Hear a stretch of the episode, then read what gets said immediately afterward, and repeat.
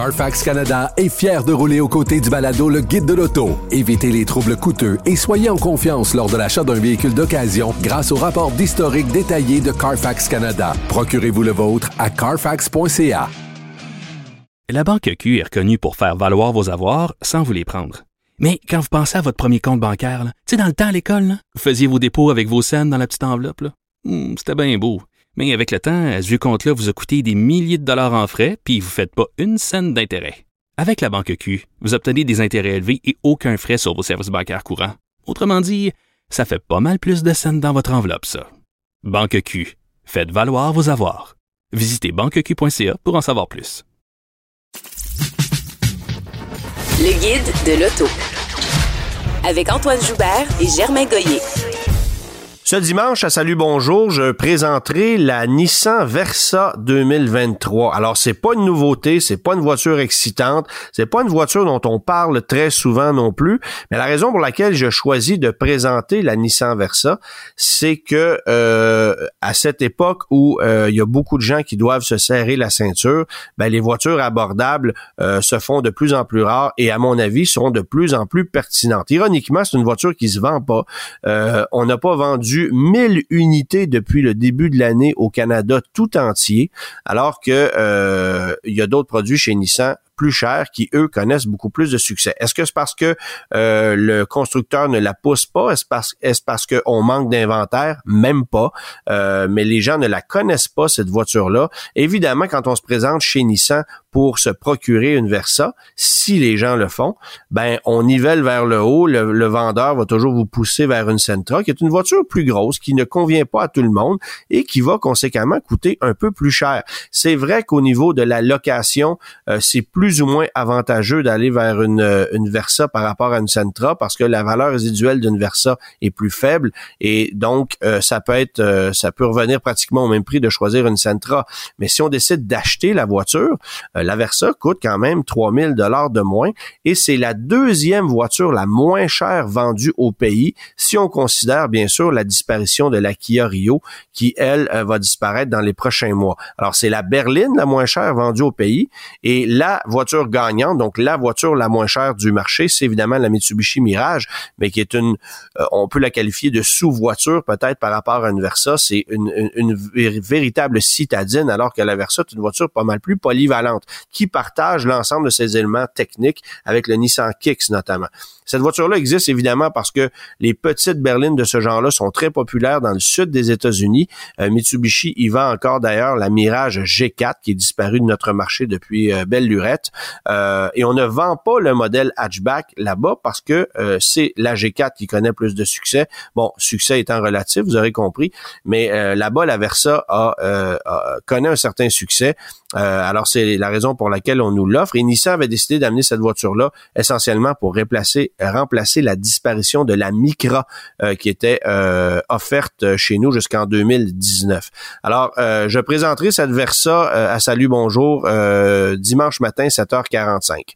Maintenant, la voiture que j'ai conduite la semaine dernière, et que j'avais bien hâte de conduire parce que pour moi c'était une curiosité. C'était la Toyota Crown. Euh, c'est disponible en différentes versions la Crown, mais euh, lorsqu'on regarde le look, la stratégie euh, que Toyota a, a, a choisi de, de, de, de, de lancer avec cette voiture-là, on peut se demander pourquoi est-ce qu'on amène une voiture comme celle-là sur le marché nord-américain? On sait qu'on abandonne actuellement l'Avalon, euh, qui est une grosse berline traditionnelle qu'on pouvait comparer par exemple à des, des grosses Chevrolet, des Ford, des Buick euh, traditionnels qui sont toutes disparues du marché. Alors l'Avalon, euh, sa carrière est sur le point de s'achever. Elle, elle, est disparue du marché canadien depuis déjà quelques années, mais est en fin de carrière et c'est la Crown qui va prendre le relais. Une voiture complètement différente de l'Avalon à peine plus longue qu'une Toyota Camry, mais qui est évidemment euh, beaucoup plus haute sur patte, qui va offrir l'avantage des quatre roues motrices et qui, dans son format, me rappelle un peu la défunte euh, Accord Cross Tour. Ce n'est pas une voiture à haillons, mais dans sa forme, ça ressemble un peu à une Honda Accord Cross Tour, évidemment avec une élégance euh, qui est plus intéressante, Quoique le look ne fait pas l'unanimité, il y a des gens qui vont détester, il y en a d'autres, il y en a d'autres qui vont adorer. Moi, à tout le moins, ce que je peux vous dire, c'est que je trouve que c'est une voiture qui est originale et ça fait du bien euh, de voir un produit qui est différent à ce point-là par rapport à ce que euh, l'industrie automobile nous sert toujours. Alors, euh, c'est une berline évidemment un peu plus haut de gamme qu'une Camry, un peu plus cher conséquemment qui exploite uniquement des motorisations hybrides. Alors, si vous allez pour une version XLE ou XLE Limited, c'est un, un, un 4 cylindres euh, hybride motorisation qui fait euh, un peu plus de 230 chevaux, 236 euh, chevaux pour être euh, précis, ça consomme 5,7 litres au 100 seulement en moyenne combinée. Pour une voiture qui est quand même assez lourde, c'est 1800 kilos, alors c'est pas une petite voiture, très confortable, très agréable à conduire. Bon, évidemment, il y a une boîte CVT, alors on sent cet effet d'élasticité en accélération, mais honnêtement, c'est une voiture dont l'équilibre est très intéressant et qui est magnifiquement bien adapté pour nos routes du Québec qui sont endommagées, nos conditions climatiques aussi. Alors c'est, moi j'ai vraiment aimé cette voiture là. C'est pas donné. Euh, bon, le prix d'entrée euh, pour cette voiture là est à 48 464 dollars, transport préparation inclus pour une version XLE de base. On, on paie 5 000 dollars de plus pour aller à la version Limited et on peut payer 9 000 dollars supplémentaires par rapport à la version Limited pour aller à un modèle Platinum. Euh, évidemment, la version Platinum c'est autre chose parce que là on a un moteur 4 cylindres turbo compressé avec hybridation. Ça fait 340 chevaux.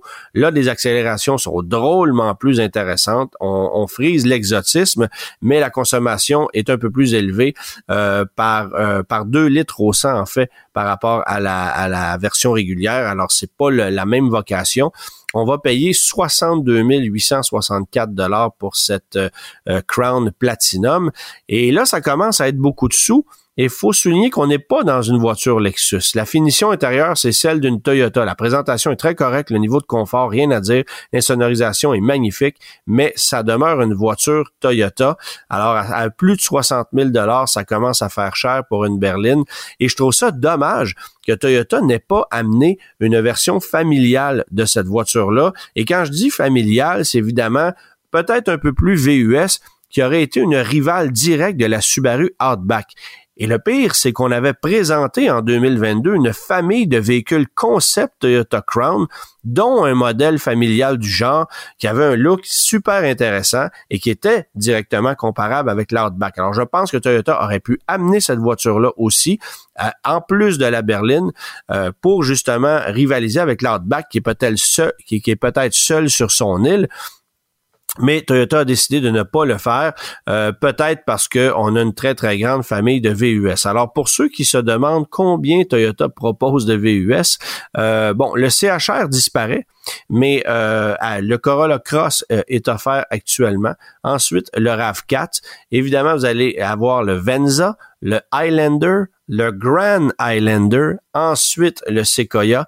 Alors, il y a une famille de VUS très, très, très complète chez Toyota euh, et on ne voulait peut-être pas cannibaliser les ventes de, ce, de, de, de, ces produits-là avec une Crown familiale surélevée qui aurait été en quelque sorte rivale de la Toyota Venza, mais avec une formule complètement différente. Personnellement, j'aurais de beaucoup préféré une Crown euh, familiale par rapport à une Venza qui est un produit peut-être un peu plus insipide mais n'empêche, euh, la Crown est une voiture qui m'a bien impressionné. J'ai hâte de la voir vieillir, mais j'ai surtout hâte de voir si ça va connaître du succès parce qu'on sait qu'à chaque fois qu'on lance une berline par les temps qui courent, euh, c'est pas nécessairement de la faire euh, vieillir, de la faire perdurer dans le temps. Les ventes sont assez symboliques. Et parlant de berline, euh, ben, je quitterai dans quelques jours pour aller mettre à l'essai la, la, la berline, je dirais, la plus importante de l'histoire de Mercedes-Benz, c'est la classe E. Donc, une voiture qui se vend encore très euh, très bien à l'international, peut-être un peu moins chez nous, euh, mais Mercedes lance une nouvelle berline de classe E. J'aurai la chance d'aller essayer euh, cette voiture-là du côté de l'Europe et on en profitera aussi pour rouler la future Mercedes, pardon, AMG GT coupée en formule véhicule concept, donc elle sera camouflée. On ne pourra même pas admirer ses lignes de façon officielle, mais on va pouvoir admirer son côté dynamique et la comparer avec l'ancienne génération. Alors j'aurai la chance d'aller conduire ça euh, au courant de la semaine prochaine. évidemment, ben, les, embargos euh, seront levés dans quelques semaines, alors je serai en mesure de vous en parler.